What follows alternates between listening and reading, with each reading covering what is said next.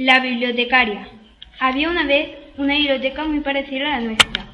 Todo era normal, menos su bibliotecaria. Su piel era blanca como la leche y su pelo negro azabache. Y de su cara salía una enorme nariz. Era una señora muy gruñona, siempre estaba enfadada y parecía dis- disfrutar riendo a los niños. Nunca tenía una pequeña sonrisa para ninguno de ellos. Un día apareció un niño extraño. Ella nunca lo había visto por allí y sin ningún motivo le echó una regañina. El niño se acercó a ella y le dijo al oído, mañana al despertar tu vida habrá cambiado.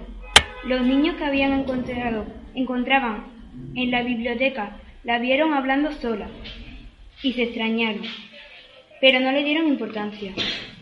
Al día siguiente, cuando abrieron la biblioteca, no encontraron a la bibliotecaria, solo un cuervo revoloteando por allí.